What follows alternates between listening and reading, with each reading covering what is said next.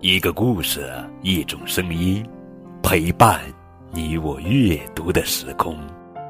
亲爱的宝贝，这里是荔枝 FM 九五二零零九绘本故事台，我是高个子叔叔。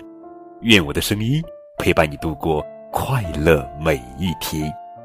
今天高个子叔叔继续来讲《小熊宝宝》绘本系列故事。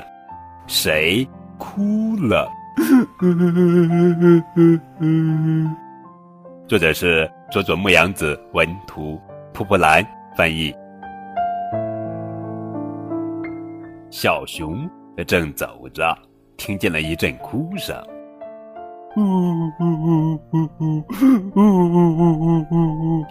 小老鼠哭了。小老鼠，你怎么了？我摔倒了。不过我不再哭了，我不是小宝宝了。小老鼠真棒！哇哇！小兔子哭了。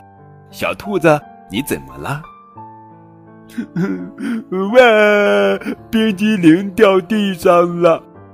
不过我不再哭了，我不是小宝宝了。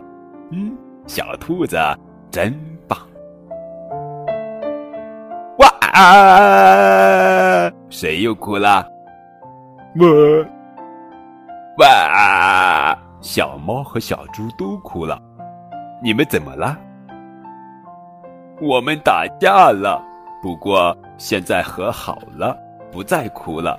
我们都不是小宝宝了，真了不起！小猫和小猪。哇哇！嗯！谁哭了？原来是小小熊哭了。它是小宝宝，当然要哭吗！哇哇！好了，宝贝，这就是今天的绘本故事。谁哭了？